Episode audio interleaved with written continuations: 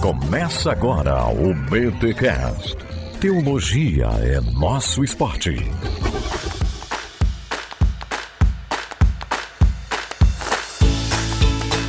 Muito bem, muito bem, muito bem, muito bem. Começa mais um BTcast. O de número 455. Eu sou Lucas Hopk de Dom Pedrito, Rio Grande do Sul. Sou mantenedor e cooperador da teologia que salva vidas e livra do engano. Eu sou Rodrigo Bibo e nós precisamos aprender a contar histórias. Eu sou Daniel Coelho e faz 15 anos que eu tô tentando contar história. Nossa, mano, tamo junto.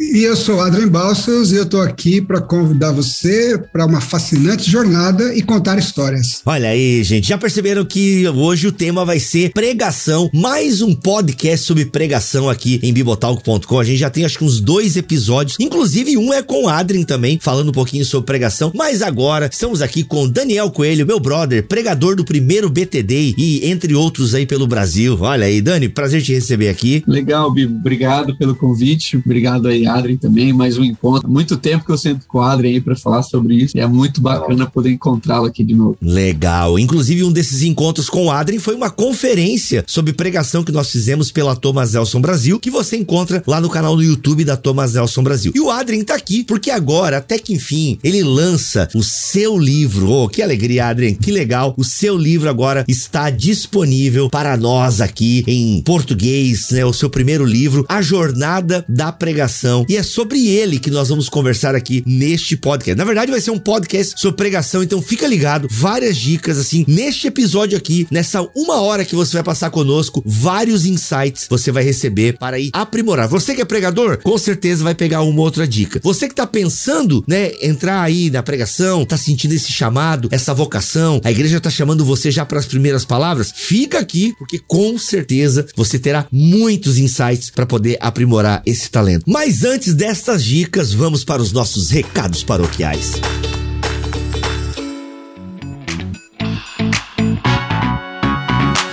Recados paroquiais dessa semana, quero reforçar você que nós teremos o BTD. Sim, o encontro dos ouvintes do Bibotalk que vai acontecer no dia 20 de agosto de 2022. Mais de 30% das vagas já foram preenchidas, então não deixa para depois, garanta já o seu lugar neste evento que será simplesmente demais. Vamos falar sobre a unidade da igreja, aperfeiçoados na unidade. Vitor Fontana, André Heinck, Igor Miguel, Cacau Marques, Alexandre Stornarefa, Carol Bazo, eu e vários integrantes do Bibotal que estaremos no dia 20 de agosto no BTD e eu espero muito vocês. Vai ser um tempo incrível, um sábado realmente marcante para nós que estaremos lá ouvindo a palavra de Deus, exercendo a comunhão, aprendendo uns com os outros e claro, um mega coffee break. Galera, eu procurei colocar o valor mais enxuto possível, de verdade, mais enxuto possível para que você possa estar neste evento com a gente. Sério, mais da metade do valor cobrado é praticamente o coffee break. Bem, se você é um adulto e paga as próprias contas, já percebeu que as coisas estão caríssimas no mercado.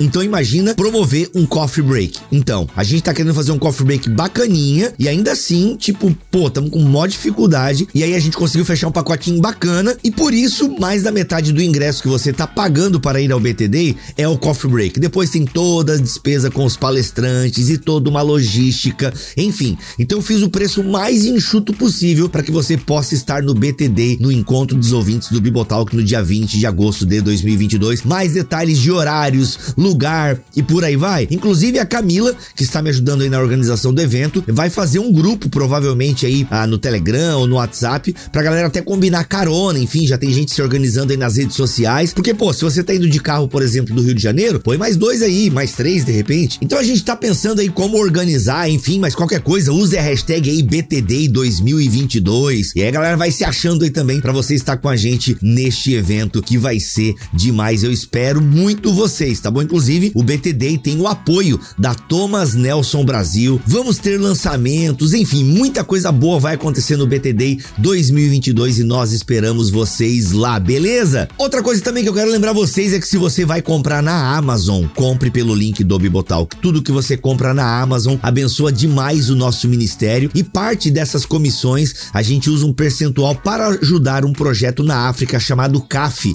em Burkina Faso. Então você comprou na Amazon, você está abençoando aí paralelamente dois ministérios, o Ministério do Bibotalk e o Ministério do CAF, que tem ajudado crianças lá em Burkina Faso, um projeto fantástico do meu amigo Beto e da minha amiga Simone, que são aí os organizadores e idealizadores desse projeto. Inclusive, tem um podcast para você conhecer um pouquinho mais aí a história lá desses missionários em Burkina Faso. É só você colocar aí BTcast 185, conheça os Garibus. O link vai estar aqui na descrição deste episódio. Então é isso, vai comprar na Amazon, compra pelo link do Bibotalk. Bibo, que link que é esse? Você pode digitar no seu navegador bibotalk.com/amazon ou você pode entrar em bibotalk.com e clicar no nosso banner que tem bem ali já na home do nosso site. Qualquer coisa, gente, de liquidificador a PlayStation 5 ou aquele livrinho que você tá namorando, compra pelo nosso link. É isso então, meus amigos, minhas amigas, vamos para este episódio que está simplesmente fantástico. É mais um BT Cash gratuitamente para vocês. E é claro, chega até vocês graças a quem? Aos mantenedores deste ministério e aos nossos clientes que estão aí todo mês nos ajudando a permanecer e a produzir conteúdo até os confins da web. Simbora!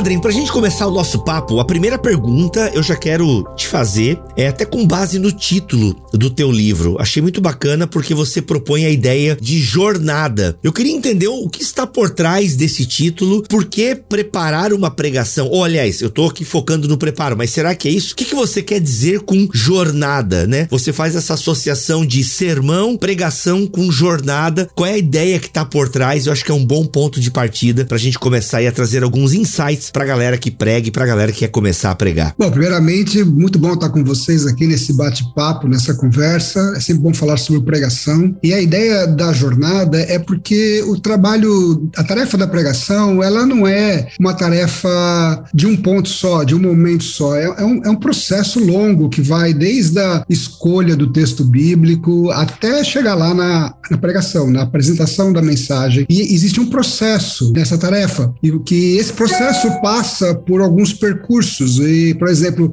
uma boa pregação, ela precisa de um estudo bem sério do texto bíblico. Depois você precisa fazer a, a composição do sermão, elaborar homileticamente o seu sermão. Depois você precisa pensar na pregação, na, na apresentação. E tudo isso tem uma ordem, tem um caminho a ser seguido. E pensando também na, na tarefa do pregador que se estende ao longo da semana, então ele vai dedicar às vezes um, dois, três dias para preparar o sermão. Ele vai passar por todos esses percursos veio então essa ideia de identificar a tarefa da pregação como uma jornada, uma jornada que se inicia com a escolha do texto bíblico, que passa por um percurso é, do estudo, da exegese, da interpretação do texto bíblico e que caminha posteriormente para um percurso no qual o pregador ele vai elaborar e organizar esse conteúdo dentro de um sermão que possa ter uma, uma estrutura legal e bem fácil de, de, de se desenvolver ao longo da mensagem. E depois que culmina na entrega do sermão no púlpito, seja lá onde for o púlpito. Então eu vejo isso como uma jornada, que na verdade ela se estende um pouco mais, porque depois que o ouvinte recebe a mensagem, ele, ele ainda fica, ele leva com ele a mensagem e a jornada ela, se, ela continua. E depois se repete na outra semana e nos outros dias. Então eu vejo assim, a jornada da pregação é, em cada um desses percursos do texto, do, da composição do sermão e da entrega, é, eu sugiro algumas paradas estratégicas, como em toda viagem que a gente faz, a gente precisa dar umas paradinhas, né, para algumas tarefas estratégicas na, na pregação também. Então, o, o livro, ele, ele, ele trata o passo a passo nessa jornada para preparar um sermão, de maneira bem simples, objetiva, com bastante exemplo, que vai ajudar a, a pessoa que quer aprender a pregar ou quer se desenvolver na pregação a se mover com mais facilidade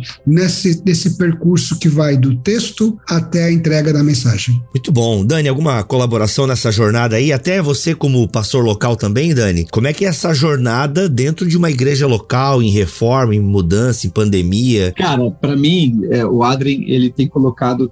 O Adrien tem uma mente. Ele consegue ilustrar muito bem as coisas que ele pensa, assim. Então, como eu tive a graça de tê-lo como professor logo ali no, no início do, da minha jornada de seminário acadêmico, vamos dizer assim, lá em 2008, ele já trabalhava esses conceitos. Até quando você falou assim, até que enfim, o livro do Adrien, eu acho que quase todos os alunos pensam assim, caramba, até que enfim. E ele já ensinava esses conceitos. Então, para mim, foi uma quebra de paradigma, porque o Adrien sempre trabalhou essa ideia de que é uma jornada, é uma caminhada, e são passos que são organizados, assim, que você tem que dar. E uma das coisas que eu me lembro que, que ele a, acrescentou muito na minha caminhada é essa ideia de que, de preferência, você dê esses passos uh, dia após dia, ou seja, não senta no domingo para dar todos eles no mesmo dia que não vai dar tempo. Então, quando ele fala jornada, eu me lembro dele me ensinando, ó, na quarta-feira você faz isso, na quinta-feira você faz aquilo. E para mim, Bibo, claro, tem a igreja local, tem as demandas locais, mas desde que eu aprendi isso, eu tento ser fiel. Então, na verdade, quando eu acabo a pregação no domingo, a segunda eu tento dar uma, uma descansada, quando não é sermão em série, que eu tenho que ver o que eu vou pregar, lá na segunda-feira eu já tô pensando, na terça-feira eu tô decidido, e a partir da quarta-feira eu já inicio esses passos, talvez não tão elaborados quanto o Adrien, mas eu já vivo essa jornada. Eu tenho uma primeira pergunta, Bibi, não sei se eu já posso fazer. Claro, manda bala, aqui já, já virou mesa de bar. Porque, assim, uma das coisas que eu mais ouço, assim, é essa questão de qual é o primeiro passo. E eu sempre escutei do Adrien, sou um defensor junto com ele, até porque foi meu professor, mas ele coloca sempre o primeiro passo a escolha do texto. Só que eu acho que não, nem 90% das pessoas fazem isso, assim. É uma. São poucas as pessoas que partem do texto como primeiro passo. Tipo assim, eu não faço mais nada antes de ter o texto. Então, por que, ô Adri, por que, que você acha que é tão importante? E se teria problema? Tipo assim, eu estou pensando sobre algo e eu encontro um texto e eu faço um estudo expositivo. Então, na tua homilética, há, alguma crítica em relação à pregação temática ou não? Não, de jeito nenhum. Não, não, não existe, assim, uma crítica da minha parte à, à pregação temática. Eu acho que ela é uma possibilidade. Quando eu falo do primeiro passo, que é a escolha do texto, na verdade é o primeiro passo na elaboração do sermão. Né? É lógico que essa escolha do texto ela é precedida por todo esse pensamento, todo essa, esse engajamento que você tem na comunidade, que te leva a identificar uma necessidade para a comunidade. Então, talvez a gente poderia até dizer que o pré-passo da jornada, a pré-jornada é justamente essa identificação do contexto que você está, para quem você está pregando, qual que é a necessidade, quais são as perguntas da comunidade. E aí você, com isso em mente, você vai para a Bíblia e a procura de um texto que possa responder a essa necessidade. Inclusive, no, no livro, quando está lá, o primeiro passo da jornada é a escolha e delimitação do texto, eu deixo bem claro que essa escolha e delimitação do texto deve ser feita com base na necessidade da comunidade, né? no contexto que você está pregando. Quais são as perguntas que precisam ser respondidas para a sua igreja, sua congregação, naquela semana, naquele mês? É, então, é, é, quando eu coloco o, o, primeiro passo, a escolha do texto, envolve tudo isso que você disse antes. Olha, eu estou com um pensamento, eu estou com uma ideia, estou precisando falar sobre perdão, porque na minha igreja está tendo muitos problemas de relacionamento. Então, é, essa necessidade te leva para as escrituras, e aí você vai, então, primeiro passo no preparo do sermão, escolher um texto que vai falar aquela, aquele problema. E aí você passa pelo processo que é mais técnico, que é delimitar o texto corretamente, né? Para que você possa fazer depois uma exegese mais bem feita.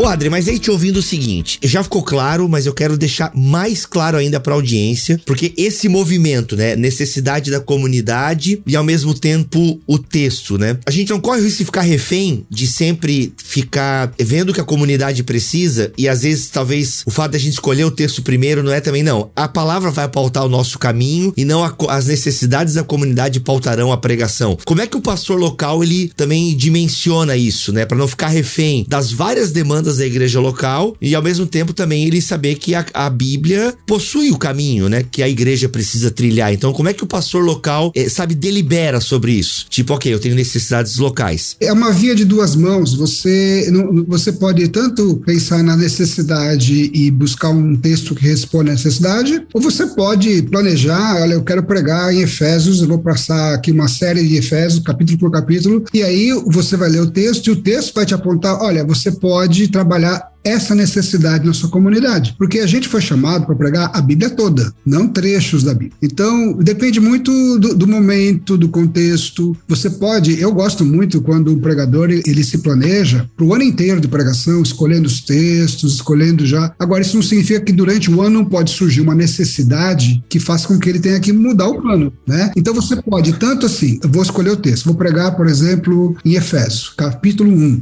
estudando o texto, o texto vai te dar uma necessidade para a qual ele foi escrito, no contexto dele. Aí o teu papel como pregador é identificar essa necessidade eu enxergo aqui no meu contexto e como que eu vou é, endereçar essa necessidade. Aí ele vai fazer, ele vai ser relevante, porque com certeza a necessidade existe aqui também. Então você pode ter essas duas vias. Né? O importante é, é uma vez que você definiu o texto, que você o delimite corretamente para que você possa depois entendê-lo corretamente.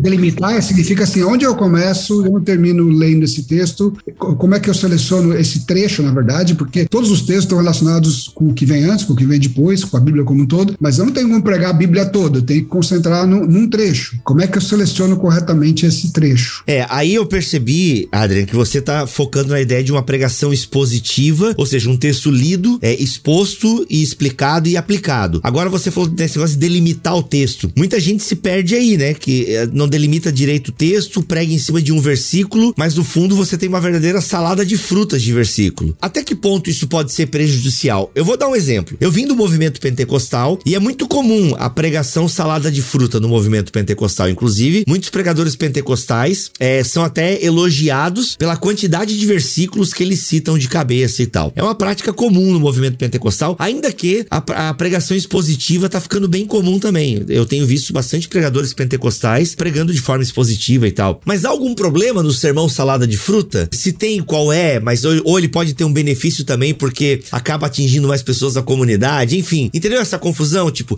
delimitar o texto é uma tarefa basal ou não? Existe um espaço para outros textos bíblicos serem enxertados na pregação? É, é como você disse, né? É, é, se, se, se você pretende preparar um sermão expositivo, é muito importante você ter muito claro claro qual é o texto que você vai expor. É lógico que esse texto ele está dentro de um contexto maior. Por exemplo, um, uma perícope, um, um trecho é, de Efésios ali, ele está dentro do contexto do capítulo, está dentro do contexto do livro como um todo, está dentro do contexto da história da salvação na Bíblia como um todo. E a minha sugestão nesse contexto que a gente vive hoje, de tanta informação, esse bombardeamento de informação que a gente recebe, é que quanto menos textos bíblicos você tiver no seu sermão, melhor. Você não significa que você não pode usar os textos bíblicos para entender o seu texto principal, mas a, na exposição, na pregação, quanto menos você bombardear as pessoas com, com um monte de texto, um monte de texto, eu acho melhor, porque é, a, a, o sermão expositivo pressupõe que você vai esgotar aquele texto que você escolheu, né, à luz da Bíblia como um todo. Eu não sou contra sermões temáticos, eu não sou contra sermões salada de fruta, assim, não é o meu estilo, mas é, o, o mais importante é que seja qual for o, o, tipo de sermão é que o pregador tenha bem claro bom, qual que é a, quais são as verdades bíblicas que ele vai é, apresentar e aplicar e que essas verdades bíblicas estejam fundamentadas na teologia bíblica.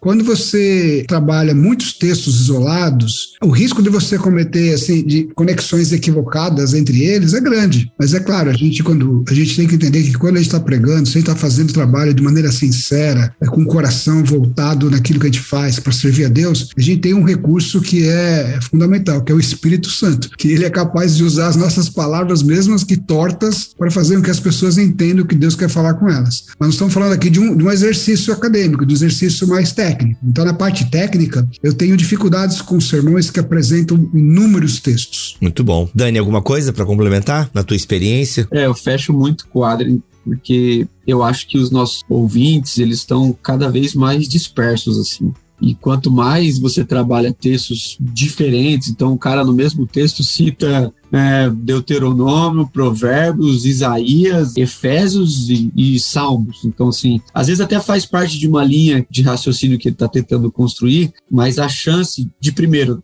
é, há uma chance de, primeiro, aqueles textos não, não corresponderem a mais fundo daquela proposição que ele está querendo. E a segunda questão é que às vezes não, é, não, não, dá tempo das pessoas é, discernirem aquela quantidade de informações. Eu vou mais no, no, time de que se eu me retenho a menos texto e foco naquilo e uso uh, cada vez mais profundo, né? Vai batendo, por isso que é uma pregação, né? Cada vez mais você vai dando no mesmo tema, no mesmo texto, a chance de memorização é maior, a chance de aprofundar o texto é maior e a chance de aplicação é maior. Então, eu acho que gera bem menos confusão, há mais clareza quando você cita menos textos, embora não haja nenhum problema uh, de citar textos que vão trazer luz, a, vão, vão melhorar aquilo que você está tentando dizer. Sim, eu, eu, eu, creio assim, que o que acontece muitas vezes é que o pregador, ele tem uma ideia que ela pode ter até um, um fundamentamento, uma fundamentação bíblica. E aí o que, é que ele faz? Ele, ele ou ela procuram textos bíblicos para ilustrar a ideia que eles têm. Você está entendendo?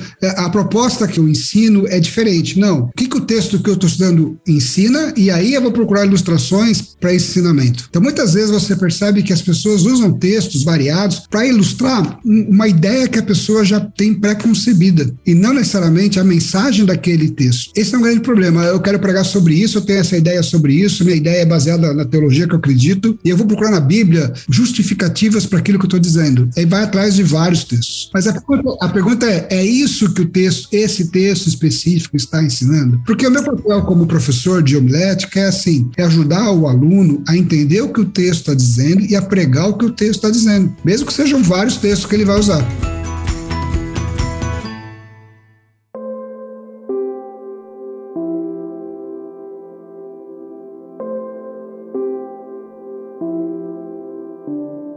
É, esse movimento, né, da ideia do pregador para o texto, é, a gente vê, vou utilizar, por exemplo, aqui a teologia da moda, a teologia coach, né, que tá todo mundo falando e tal. É a teologia que tá dominando aí muitos púlpitos e tal. E é exatamente isso. O cara pega lá uma sacada motivacional e do nada ele insere uma história bíblica ali que, mano, não tem nada a ver, assim. É, tem um, um, pregador aqui em Santa Catarina, de uma grande igreja, não quero falar a cidade, mas assim, chega, chega a doer os ouvidos o tipo de aplicação que ele faz com a história bíblica, assim. Porque não é só o fato dele fazer esse movimento. Cara, eu tive uma sacada, né? Eu vi algum coach falando, e é isso aí, a igreja precisa disso, se movimentar. Onde é que eu, o que, eu consigo achar na Bíblia? Ele, ele acha que determinada história bíblica ilustra essa sacada coach. E aqui gente, sendo o mais claro possível, eu não sou contra coach, tá? Eu sou contra essa mistura mal feita. Talvez John Maxwell faz, faz bem feito ainda. Também nunca li muita coisa de John Maxwell, mas o que eu li até gostei, tá? Tô olhando aqui pra cara dos meus convidados pra ver se, como é que eles reagiram a essa minha colocação aqui. Mas enfim, mas mano, tem que ser muito bem feito para tu não fazer esse movimento que o Adrien acabou de falar. Você tem uma sacada, você tem um insight. Meu, como é que eu, como é que eu arranjo um texto bíblico aqui pra poder? E cara, isso é um caminho complicado, né? O ideal é você ter insights a partir da escritura escritura, né? Isso eu acho muito legal. Porque assim, ô Adrian, quer ver, ó, pregação, né? A gente não tem muita coisa para pregar, são 66 livros. Vamos tentar. É, é, bastante coisa, eu sei, né? Você pode passar dois anos pregando em Romanos. Quero só dizer o seguinte: nós temos uma tradição, 66 livros, e dois mil anos de história. Então a gente tem, né, uma, muita coisa. Assim, tipo, nós temos muita gente pregando a mesma coisa. Então, o pregador, é, bom pregador, não é aquele que fica fazendo uma coisa que ninguém falou, né? Isso geralmente é heresia, é bobeira. Agora, eu, eu acredito no Espírito Santo que cada pregador pode ter um insight legítimo, um olhar para aquele texto que, cara, isso é um frescor legal. Eu não tinha pensado nessa perspectiva. Claro, se você vai estudar a história da igreja, talvez alguém lá no século IV falou uma coisa parecida, enfim, né? Mas você pega um Tim Keller, por exemplo, é um pregador aí que é, muitas pessoas gostam. Cara, ele fala o básico, ele fala o óbvio, mas a maneira dele construir o óbvio é legal. Ele tem esse acados, ele tem. Eu achei o pregador, né? Ele tem, é, é, é, tem a luz do pregador ali também. Só que ela não ofusca o texto, né? Usando o exemplo de Tim Keller, o que ele faz? Ele, ele ao explicar o texto, o contexto, ele, ele vai meio que assim, desembrulhando o texto de uma maneira que a gente possa enxergar coisas que a gente não enxergava antes. Por quê? Porque ele,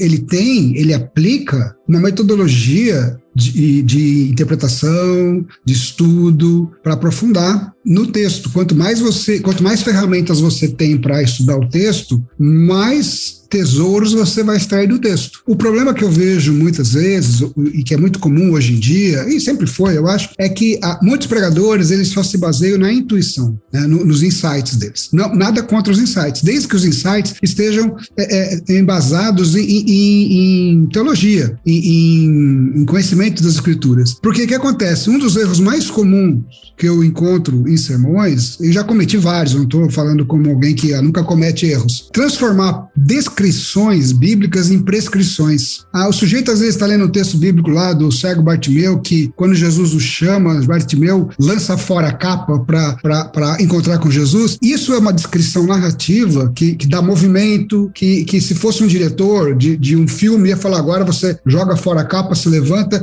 e se aproxima de Jesus. É uma descrição narrativa e as pessoas pegam uma descrição narrativa e de acordo com a criatividade elaboram teologias em cima disso. Do tipo, olha, para você se aproximar de Jesus, quando ele te chama, você precisa jogar fora tudo que você tem de valor. Ah, esse pode ser até um conceito bíblico, que é aquela ideia de quem quiser me seguir, que nega a si mesmo, tome a sua cruz, que as raposas têm seus covis, as aves têm seus ninhos, mas o filho do homem não tem onde na cabeça, mas não exatamente desse texto bíblico. Então, se eu, se eu pego esse incidente, essa mera descrição e transformo numa prescrição, pode soar bonito aos ouvidos dos meus ouvintes, mas eu não estou sendo fiel a uma exegese correta do texto. Você entende? É muito complicado você basear a, a sua, seu sermão em intuição, sem fundamento teológico. Mas na prática, Adri, como que você consegue discernir quando o que está escrito é só uma construção narrativa de quando aquilo é importante? Por exemplo, você deu a ideia da capa. No filho pródigo, nós temos lá o pai vestindo o filho com a melhor roupa, né? que alguns vão dizer que até seria a própria roupa do pai. Uhum. Ah, aqui eu acho que não é só uma, uma informação narrativa. Não. Então, como que, como que eu vou descobrir? Oh, não, isso aqui é só narrativa? Não, isso aqui eu tenho que tirar um conceito sem virar um, uma grande alegoria aí no processo. É assim, no, no passo a passo, depois que você escolheu o texto, eu sugiro que você estude estude o contexto histórico, cultural e literário da passagem. No contexto histórico e cultural, você vai descobrir questões culturais que se relacionam com questões que estão sendo é, descritas na narrativa, que, que, que, correspondem com objetos, com vestimentas. Então, você, por exemplo, no caso do filho pródigo, você estudando o contexto histórico, você vai ver qual que é o significado da roupa do pai. Aí, a partir daí, você fazer uma, uma ter uma intuição e você, e você, você trazer um, um ensinamento. Olha, quando o pai coloca a roupa, a, a, própria roupa dele no filho, isso significa isso, isso, isso. Você tem uma base do, daquilo que você estudou, do contexto histórico, literário. Então, você não está assim, indo só na sua intuição, você está baseando naquilo que você estudou, naquilo que você entendeu do texto. Então, você tem a liberdade de usar isso, olha, e, e como o Tim Keller faz isso, no, ele tem até um livro sobre o Deus pródigo, que, que ele trabalha essas questões muito bem. Se você ler o Deus pródigo do Tim Keller, você ver que muitos, muitos, eh, muitas descrições é, narrativas narrativas têm elementos culturais e ele, ele, ele explica isso. E uma vez que ele explica esses elementos culturais, ele aplica isso. É diferente de eu pegar simplesmente um, um detalhe, ah, por exemplo, Davi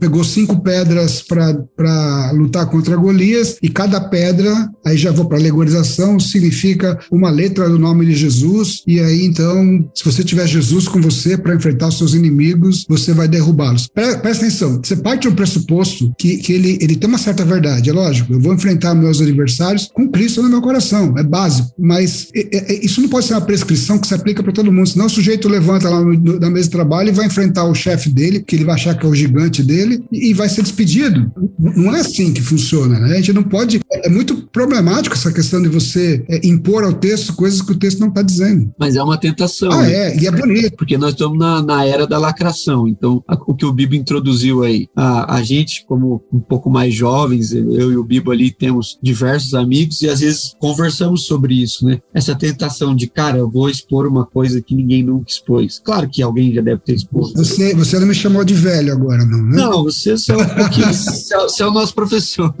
Tá bom. Você, é, você é o mestre, você não é o A gente, nós como mais jovens, falei, meu Deus, tô ficando... É, não, porque é uma tentação mais nossa do que de vocês, eu acho. Vocês ainda viveram um período muito longo sem a internet, sem os recortes do sermão, sem aquela coisa de, das chaves, das palavras de efeito, das frases e, e tudo mais, né? Mas para nossa geração, cara, é interessante. Eu vi um cara fazendo uma exposição, e ele é bem famoso do texto de Jonas, falando sobre ministério, cara. E, e foi muito engraçado, porque ele fala que o, o capitão do barco era o pastor e o Jonas eram as pessoas ruins que a gente coloca no ministério. E ele fala que Jonas pagou a passagem e aí entrou no ministério. Aí ele faz a aplicação de pastores que se vendem e deixam pessoas entrar na sua embarcação como ministério. Foi assim. Meu Deus. Mas num ginásio com uns 4, 5 mil ouvintes. Mas presta atenção. Um pastor de grande renome, cara. Presta atenção nisso. Meu Deus. É aquilo que eu falei recentemente. Necessariamente o que ele está falando não é uma mentira. Claro que não. Mas o texto bíblico aí, ele serve como ilustração para aquilo que ele quer falar. Então, Exato. Então ele não, ele não está pregando o texto bíblico, ele está usando o texto bíblico para ilustrar. De forma bem errada.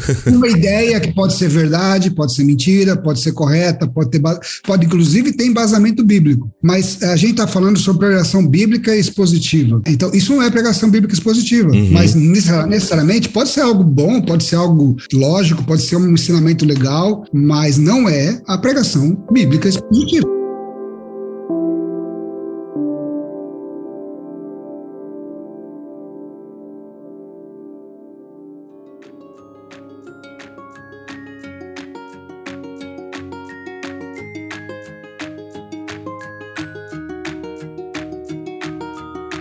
Ponto que o Dani levanta é muito louco, porque assim, né, eu imagino, né? Um ginásio cheio, deve ser um cara que fala muito bem, articula bem as palavras, aquela coisa toda. E assim, a mensagem dele é uma mensagem legal, em última análise. Não se venda, cuidado com quem você põe pra dentro do barco. Mas, cara, nada a ver usar Jonas. É, é, esse é o perigo, né? A gente daí começa a utilizar a Bíblia a moda, a moda do chefe, entendeu? É você é o pregador, você é o chefe. Mano, você pega aí, ó. Cara, eu acho que é isso, hein? É tipo o pregador aqui da cidade de Santa Catarina Catarina também, que fez uma aplicação a partir da vida de José, se não me falha a memória. Cara, ele inverteu a história de José para poder falar o que ele queria falar. E não dá, a gente precisa ter é, cuidado com o texto bíblico. Então, assim, usa outra coisa. Pega um poema, pega uma história da Marvel para ilustrar o que você quer, né? Não pega. É que é, o pessoal tem que dar aquela legitimada gospel, né? Então tem que ter a Bíblia. E aí, mano, a galera média ouve essa pregação e ela nem lembra, vai lembrar que ele citou Jonas em última análise. Não, ele citou Bíblia, tá lá, a história de Jonas. A pessoa não tá preocupada preocupado se aquilo é. Eu acho que aqui, Adriano, daria pra gente entrar naquilo que tu chama de sete convicções teológicas do pregador. Eu acho que a gente podia pelo menos pontuá-las, porque eu acho que isso ajuda a nortear esse compromisso que o pregador tem que ter com a palavra de Deus, é respeitar a palavra de Deus no seu contexto. Aliás, tem duas coisas que eu quero agora de ti, até pra gente caminhando aí pra outra metade do podcast. É isso, as nossas convicções teológicas e como que elas moldam a nossa pregação e devem, né, nos auxiliar nesse caminho, nessa jornada e outra coisa é também o mundo que a gente vive hoje. Uhum. Porque, por exemplo, essa pregação do ginásio que o Dani cita, esse cara atende às demandas pós-modernas. Com certeza. Então, como é que a gente lida com essa tentação também? Porque, pô, a gente prega para 300, 400, 200 pessoas. Esse cara tá pregando para 5 mil. Esse cara deve estar tá fazendo certo, a gente errado. Né? Então, eu tenho dois temas distintos aqui, eu nem sei qual que a gente começa, mas. Vamos começar com teologia, isso. Apesar de, das minhas aulas eu trabalhar muito a questão técnica, o livro ele é, ele é técnico, como trabalhar uhum. posto, ah, eu não eu, eu, eu parto do pressuposto daquilo que John Stott fala, ele falou no, no, livro dele, Eu Creio na Pregação, se eu não me engano, ou Between Two Words em inglês. Ele falou um negócio que me marcou profundamente no meu processo, né? Ele falou que para a gente pregar a palavra de Deus nesse mundo que a gente vive, não deseja ouvi-la ou não está apto para entendê-la, que o essencial não é nem articular técnicas, mas ser articulado por convicções. E ele fala assim, em outras palavras, teologia é mais importante do que metodologia. Ele então não está dizendo que a metodologia não seja importante. E, e, eu trabalho metodologia. Por isso que no meu livro eu começo primeiro trabalhando teologia da pregação. E aí, e, e, e eu coloco, eu aponto, são mais, mas eu aponto sete convicções teológicas mais importantes para um pregador é, não naufragar nessa jornada da pregação, primeiro é entender que Deus é a razão da pregação. Deus é a razão da pregação. Só essa convicção de que Deus é a razão da pregação, porque a palavra de Deus é a revelação de Deus. Revela também a natureza humana, mas é, é Deus se comunicando, Deus se revelando. Então, ele é o protagonista. Se Deus é o protagonista, isso pressupõe que os nossos sermões devem ser o quê? Teocêntricos. É lógico que eles vão falar do ser humano, é lógico que eu vou aplicar a vida humana, mas Deus ele tem que estar em evidência no meu sermão. Você vai se surpreender se você pegar, analisar sermões, sermões por aí e perceber a porcentagem que Deus está presente no, no conteúdo do sermão. Muitos sermões, Deus praticamente não aparece no sermão. Caraca. É tudo assim, o que eu tenho que fazer, o que eu preciso fazer, ou o que Deus vai fazer se eu fizer alguma coisa. Exato. Então, essa é a primeira convicção. A segunda convicção é, é do nosso chamado. A gente foi chamado, é, é uma missão, é um chamado. A gente foi, nós somos vocacionados. A igreja é um instrumento de Deus, porque aprove a Deus, pela loucura da pregação, que as pessoas sejam salvas. Quando você pega lá a descrição da igreja de Atos dos Apóstolos, que eles viviam na comunhão, o que eles faziam, o que eles faziam, você percebe que o que distingue eles de qualquer comunidade é que no centro daquela comunidade estava a pregação do evangelho, feita pelos apóstolos. Nós somos uhum. chamados, somos embaixadores. Então tem que ter essa convicção. Eu sou, eu sou um, fui chamado, é uma vocação. Agora, ô Adriano, tu tá focando aqui a convicção uh, teológica do pregador, né? São sete aí convicções teológicas do pregador. Mas eu queria nesse segundo ponto aqui, fomos chamados para pregar. Quem foi chamado para pregar? Todos na congregação, alguns. Se você pensar em termos de igreja, a igreja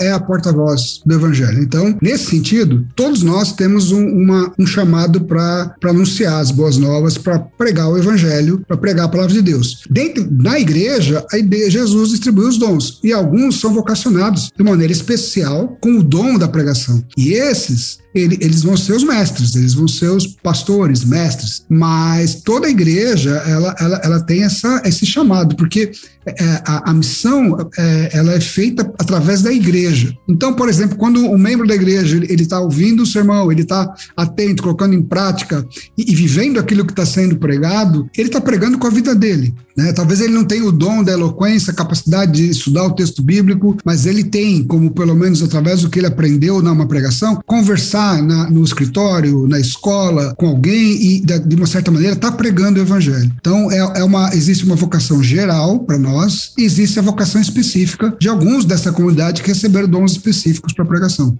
Muito bom. Dani, na tua comunidade, assim, como é que você capta o irmão, a irmã? Aliás, eu não sei se você dá espaço para mulheres na sua comunidade, eu espero que sim. Ah, como é que. Brincadeira, se não dá, tudo bem, eu respeito. Sacanagem. Ah, como é que tu capta isso, assim? E, e Adriano também pode nos ajudar, assim, porque eu, eu quis focar um pouco nesse uhum. ponto aqui, porque eu acho que é importante, né, a comunidade ter esse olhar para os irmãos e irmãs que podem ter esse tino aí para a pregação. Cara, na, na minha vivência, sim, eu não só coloco mulheres como incentivo, porque eu acredito que as mulheres têm um olhar totalmente diferente para o texto bíblico que, que complementa muito a nossa exposição. Mas como que eu, entre aspas, escolho aqui? Primeiro, eu incentivo que todos preguem, porque é uma questão da congregação local. Só que é isso que o Adri falou, nem todos querem a pregação no sentido do púlpito, né? Então, uh, eu, eu incentivo a todos e alguns querem, e esses que querem, a gente começa uma caminhada mais pessoal. Inclusive, quando eu comecei a ensinar um pouco mais sobre pregação, eu só comecei porque eu comecei na igreja local. Então, a primeira vez que eu falei sobre pregação foram para alguns irmãos da minha congregação que queriam pregar. Então, eu incentivo a todos, nem todos querem, e os que querem eu chamo para uma caminhada, porque eu acredito que a pessoa precisa do, do básico do básico para que ela se sinta bem pregando. O que, que acontece? Algumas ocasiões, eu acredito. Os pastores colocam pessoas que, que estão totalmente despreparadas e aquilo é um grande drama na vida da pessoa. Ela nunca mais na vida vai querer passar por aquilo. Então, para que os meus irmãos não passem por isso, eu tento fazer uma caminhada mais longa. Então, eu ponho ele um dia, depois de quatro, seis meses, coloco de novo. E dentre esses espaços, a gente vai conversando sobre pregação, quais, quais foram as maiores dificuldades, ó, o que, que ele acha que é o ponto forte dele, porque eu tenho uma ideia de que é mais fácil a gente se tornar excelente naquilo que a gente é bom do que a gente ser bom naquilo que a gente é ruim. muito bom, muito bom. Uhum. Então eu pego um ponto positivo do cara e falo, então vamos ficar excelente nisso. Então foca no que seja é bom e seja excelente, porque é, é, a marca da nossa geração é a excelência. Então eu tento fazer isso. Eu, eu, eu sigo essa ideia de que isso é dom. Alguns têm o dom específico. E se o dom foi dado para a mulher ou para o homem, para mim tanto faz. Recebeu o dom, tem que pregar. Se, se é a mulher que recebeu o dom, pregue, ensine. Se é o homem, pregue, ensine. Muito bom, muito bom.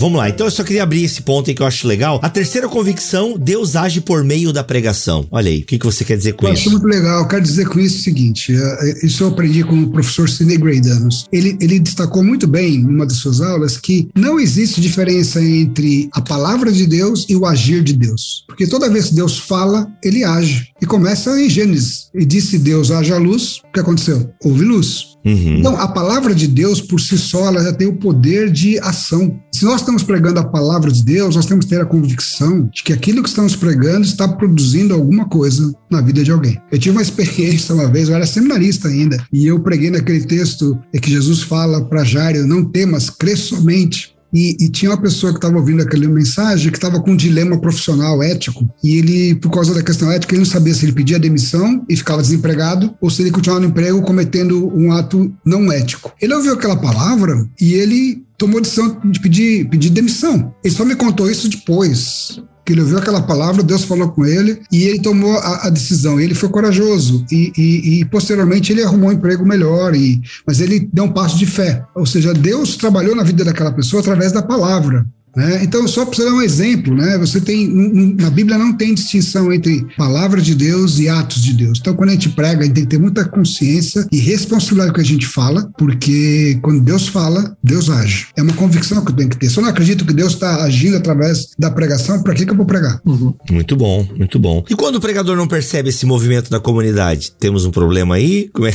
Às vezes alguém pode ter se perguntado agora, cara, eu tô pregando aqui todo domingo e percebo que o negócio não tá indo para frente às vezes eu percebo alguns amigos, até no grupo que a gente tá, Dani. Rapaz, parece que a gente prega, prega, prega, o pessoal vai lá e faz tudo o contrário. É porque a gente muitas vezes não, não, não tá vendo o que Deus tá fazendo, né? Hum. Às vezes a gente se baseia pela superfície. Ah, e muitas vezes a superfície desmotiva, mas a gente lá na, na, lá no, na profundeza da vida da pessoa, a, a, gente não sabe o que Deus está fazendo. E a gente não pode também. É claro, a gente tem que ter sempre um, um, um senso crítico para saber se a gente precisa melhorar, mudar uma direção, mas mas é muito complicado você basear tão somente na superfície. É, e o tanto que isso é sério, cara, o tanto que as pessoas levam a sério o que a gente está falando, mas também o quanto que as pessoas às vezes falam o que a gente não falou, né? Eu lembro uma vez, só para descontrair, é muito engraçado essa história, mas é verídico. É raro, mas acontece muito. É raro, mas acontece muito. A gente muito. tava no acampamento, você vai gostar dessa, você vai contar isso em algum lugar. E aí um amigo nosso, vou falar o nome à toa aqui, ele pregou sobre a ideia de juventude, de, de não desistir, de acreditar mesmo, de ir até o fim e tal, uma coisa meio motivacional bacana, assim, nessa fase de decisões e tal, né? Aí acabou o culto, veio um irmão falar com a gente, foi uma coisa mais engraçada. Ele falou assim, cara, queria te agradecer por essa mensagem, porque eu cheguei aqui na igreja e me apaixonei por uma moça e eu descobri que ela é noiva e eu tinha desistido dela, mas agora.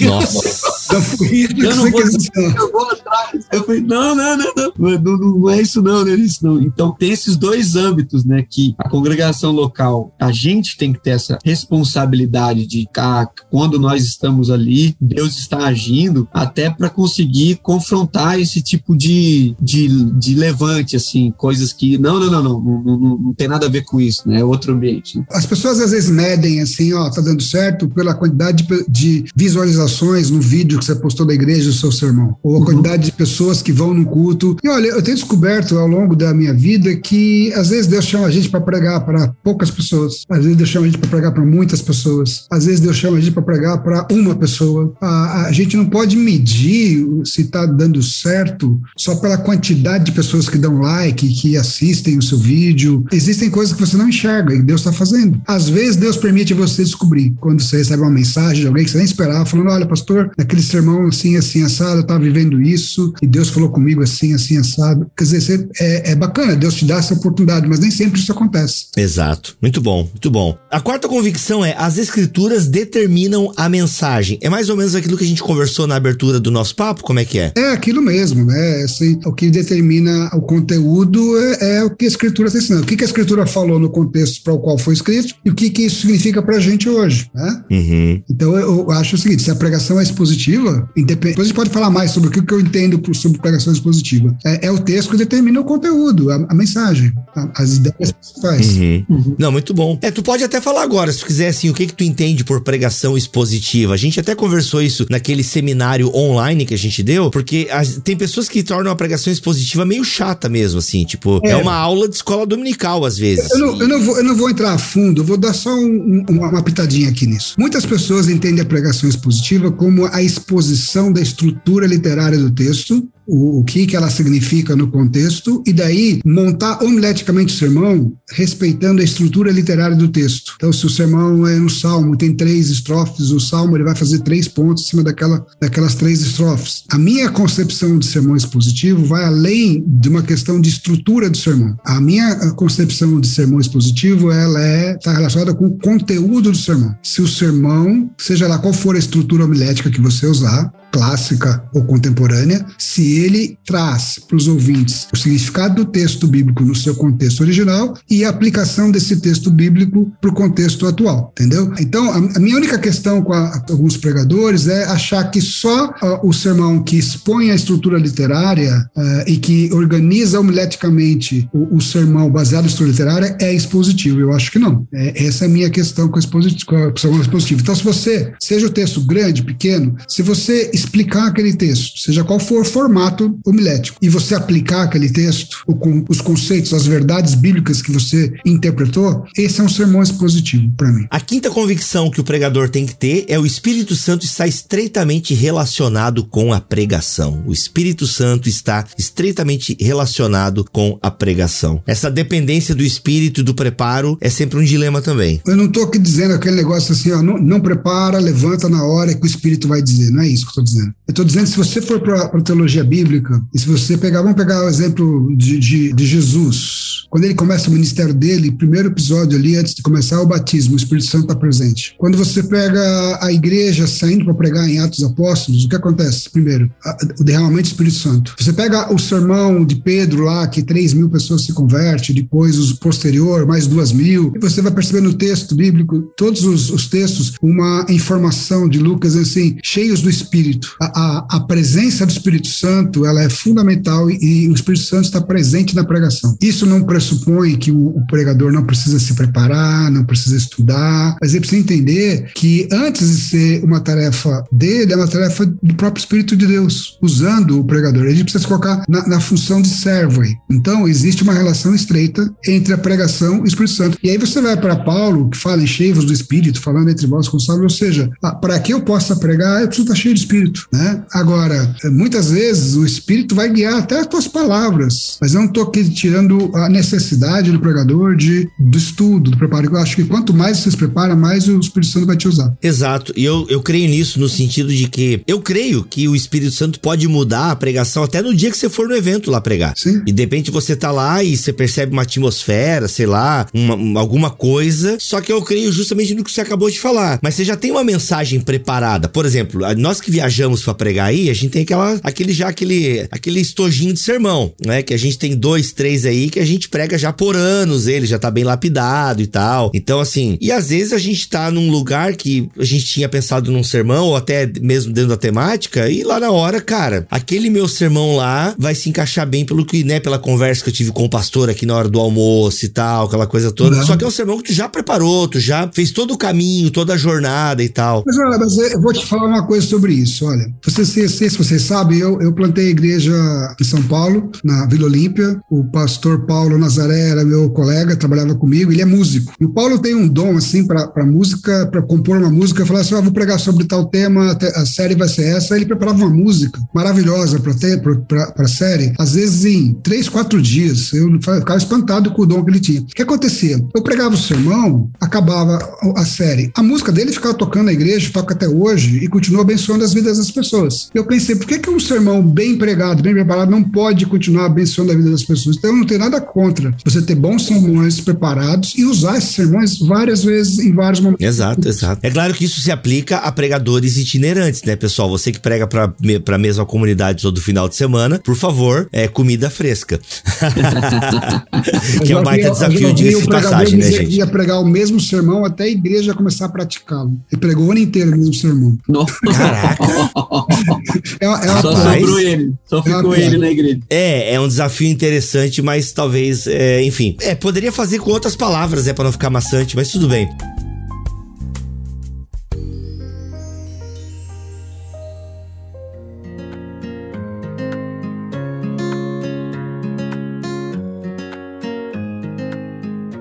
A sexta convicção que o pregador tem que ter é que a mensagem deve falar primeiramente ao pregador. Olha aí, esse eu tenho, eu tenho umas, eu tenho umas ideias aqui, quero ouvir vocês sobre isso. A mensagem deve falar primeiramente ao pregador. Eu, eu acho o seguinte, que é, o que eu quero dizer com isso é que se você não teve um encontro com Deus durante o preparo do sermão e Deus não falou com você, e você subir no púlpito só com o que você leu, com o que você estudou, você vai estar tá falando a respeito do que você ouviu de Deus. Agora, se durante o preparo do sermão a mensagem falou com você, Deus falou com você, você vai subir no púlpito para falar aquilo que Deus falou para você, que você ouviu de Deus, não que você ouviu sobre Deus. Para mim existe uma diferença muito grande. Você pregar sobre o que você ouviu de Deus e o que você ouviu de Deus. Quando Deus fala com a gente através da mensagem, do, do estudo, quando aquela mensagem ela toca em você, eu não estou sendo aqui piegas, nem, é, mas quando você você sente, olha, eu creio nisso que Deus que eu estou entendendo desse texto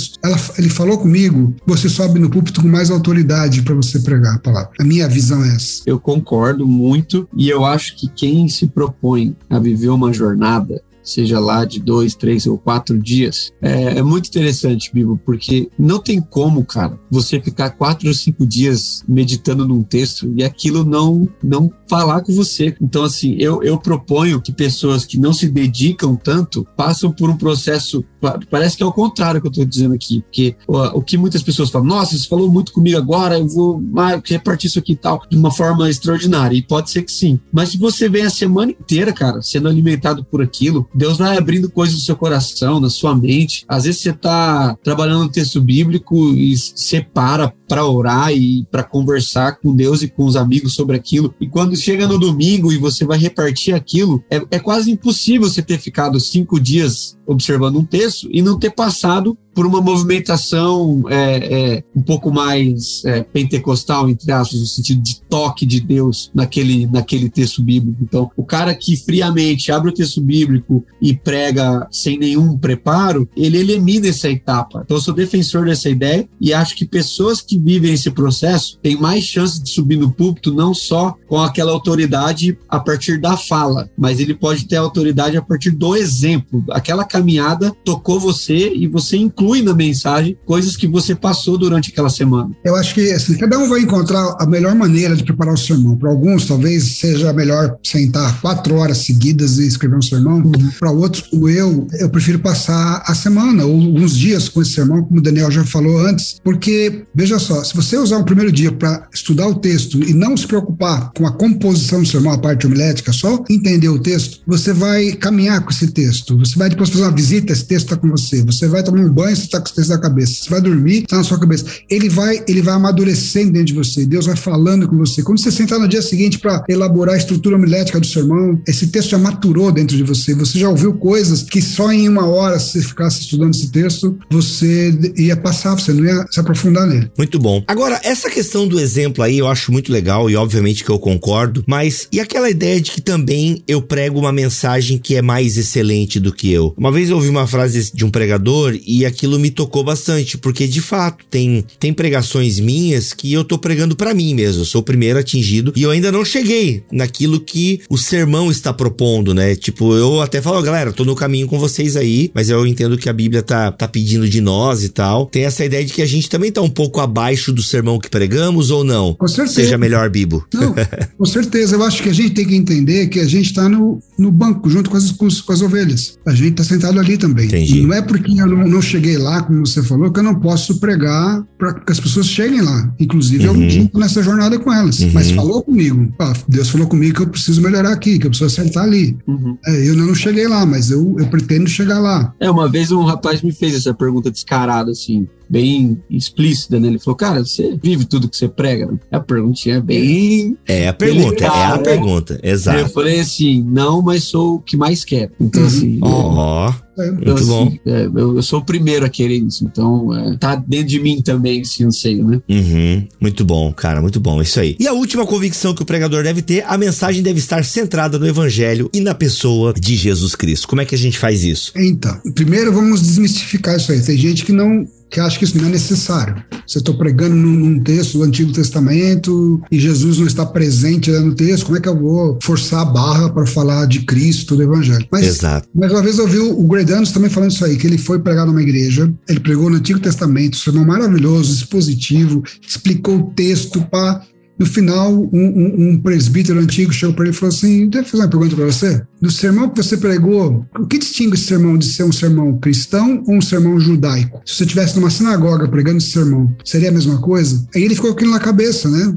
Nós somos cristãos e nós pregamos a, a, a, palavra de Deus à luz da revelação maior, que é Cristo. Nós entendemos o caráter missional da pregação, como nós já falamos, que aprove a Deus através da loucura da pregação salvar os que creem. Uhum. Então, intencionalmente, eu preciso entender que a minha pregação precisa apontar para Cristo. E isso não significa tão somente pregar o evangelho, o, evangelho explosivo em toda, todo sermão, não é isso. Mas, de alguma maneira, o texto escolhido, a pregação, ela precisa lançar luz, apontar para Jesus. E as pessoas falam, mas eu não quero forçar o texto, eu não posso forçar. Você não precisa. A, a partir do momento que você faz uma exegese correta e você faz a seguinte pergunta para o texto: O que, que o texto está revelando a respeito do que Deus está fazendo? O que, que Deus está fazendo nesse texto? Ou por trás do texto, ou no contexto? Porque ele é o protagonista. Tudo aquilo que Deus faz no texto, no Antigo Testamento, no, no- no- na Bíblia como um todo, ele faz também através de Cristo. E você vai entender, olha ali,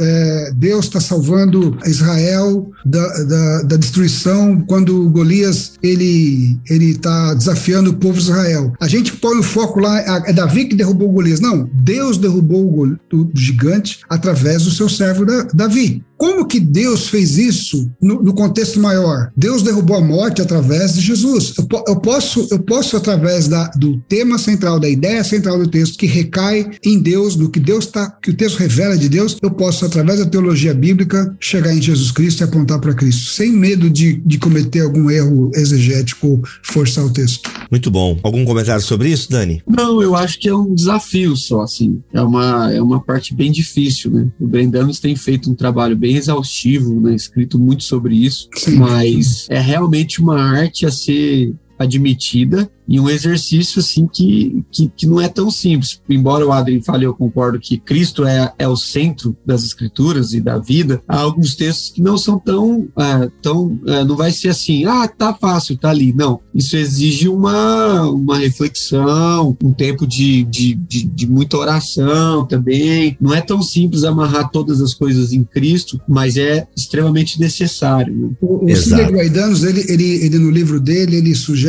sete caminhos para você chegar do Antigo Testamento até Cristo. Sete possibilidades. Eu sugiro algo mais simples, uma via mais simples. Eu acho que todo o texto bíblico revela a natureza de Deus e revela a natureza humana. O texto bíblico revela a natureza de Deus, os atributos de Deus, ah, e eles também se revelam em Jesus Cristo. Você pode usar esse gancho, essa ponte hermenêutica para você chegar de um Antigo Testamento para o Novo Testamento da pessoa de Jesus Cristo.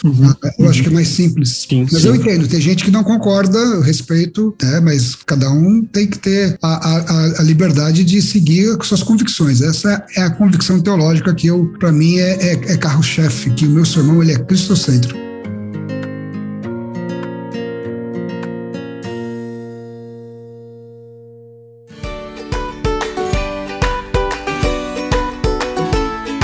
Gente, ó, tem muita coisa pra gente conversar, mas vai ficar aquele gostinho pra você adquirir esse lançamento da Thomas Elson Brasil, tá? O livro do Adrien Balcells, A Jornada da Pregação, do texto ao púlpito. E olha só, Dani já foi aluno dele, Vitor Fontana já foi aluno dele, Paulo On já foi aluno dele, Marcos Botelho já foi aluno dele. Então assim, uma galera que você conhece da internet aí... O Jean, o Jean Francesco. Jean O Francesco. Jean Francesco, autor da casa também, que lançou aí o livro sobre discipulado, o Reformando o Discipulado, muito bom. Gente, uma galera que se acompanha na internet aí, foi aluno do Adrien, e como o Dani disse, até que enfim, o livro do Adrien. Então, enfim. assim, gente, mais de duzentas e poucas páginas, não é um livro grande, então é um livro realmente pra você pegar, sentar, depurar. Olha só por onde o Adrien passei aqui, tá? O livro tá dividido em algumas partes. A primeira parte, preparando-se para a jornada da pregação, uma teologia da pregação. A segunda parte, a prática da pregação, o roteiro da jornada da pregação, do texto ao púlpito. Aqui ele vai falar sobre as etapas da jornada, o mapa da jornada, o conteúdo da pregação, a aplicação do sermão. Gente, maravilhoso aqui essa segunda parte. A terceira parte, percorrendo a jornada da pregação, tá? Então vai ter toda a jornada pelo estudo do texto bíblico, a composição do sermão, a entrega do sermão. E nós temos a quarta parte, aplicando as tarefas do roteiro da jornada da pregação. E tem ainda uns adendos, recursos complementares para a jornada da pregação. Galera, você ouviu o papo, você já teve uma ideia. O link para você adquirir esse livro, A Jornada da Pregação, está aqui na descrição deste BTcast em bibotalk.com. Você encontra com certeza nas principais livrarias do Brasil. A Tomazel se entrega em tudo quanto é lugar, gente. Então, vai numa grande livraria na sua cidade, vai ter esse livro aí, A Jornada da Pregação. Tá bom, Adrian? Parabéns, cara, pelo teu trabalho. Anos, é, dá pra falar décadas de dedicação ao tema. Olha, foram nove anos, exatamente nove anos, sempre assim, querendo aperfeiçoar um pouco mais, deixando para depois, querendo. Mas eu garanto que é um livro assim bem prático. O meu foco é a praticidade, muitos Uhum. exemplos, e eu estou muito feliz com o resultado e esperando que possa abençoar a igreja, abençoar pregadores, pessoas que querem aprender a pregar e pessoas que querem se aprimorar na pregação. Legal. E olha, Thomas Nelson entrega até no exterior. Eu já fiquei sabendo. Olha aí, a Thomas Elson, meu, ela, ela, onde você onde você quiser, ela vai. Tá? Agora, a grande- eh, eu falei décadas eh, em relação ao tema, Ah, sim. no sentido que tu já lida com esse tema da Ah, homilética há muito tempo, né? São 30 anos como estudante, professor, pregador, intercalando assim, né? E então são 30 anos pensando na pregação, pregando o evangelho. São 25 anos como professor. O privilégio, eu tive o privilégio de conhecer grandes professores, desde Uhum. o reverendo Joás, tá, que foi meu professor, o primeiro professor da homilética, o Sidney Graydanos, John Rothman, Paul Scott Wilson, e também conviver e caminhar com pregadores maravilhosos do Brasil, que são meus amigos e colegas. Olha, uma coisa que a gente vai voltar aqui, Adrian, quem sabe no próximo semestre, é que eu quero falar dessa nova homilética. Precisamos falar desse tema aí. Eu acho que, inclusive, a nossa abertura foi toda aí pra contar a história e a gente não chegou Não nesse falamos ponto. disso. É, e não falamos disso. Normal aqui do BTcast a gente prometeu uma coisa e não cumprir. A galera que ouve já tá acostumada. Mas estou aqui agora. Vou trazer o Adrian novamente pra gente falar sobre essa nova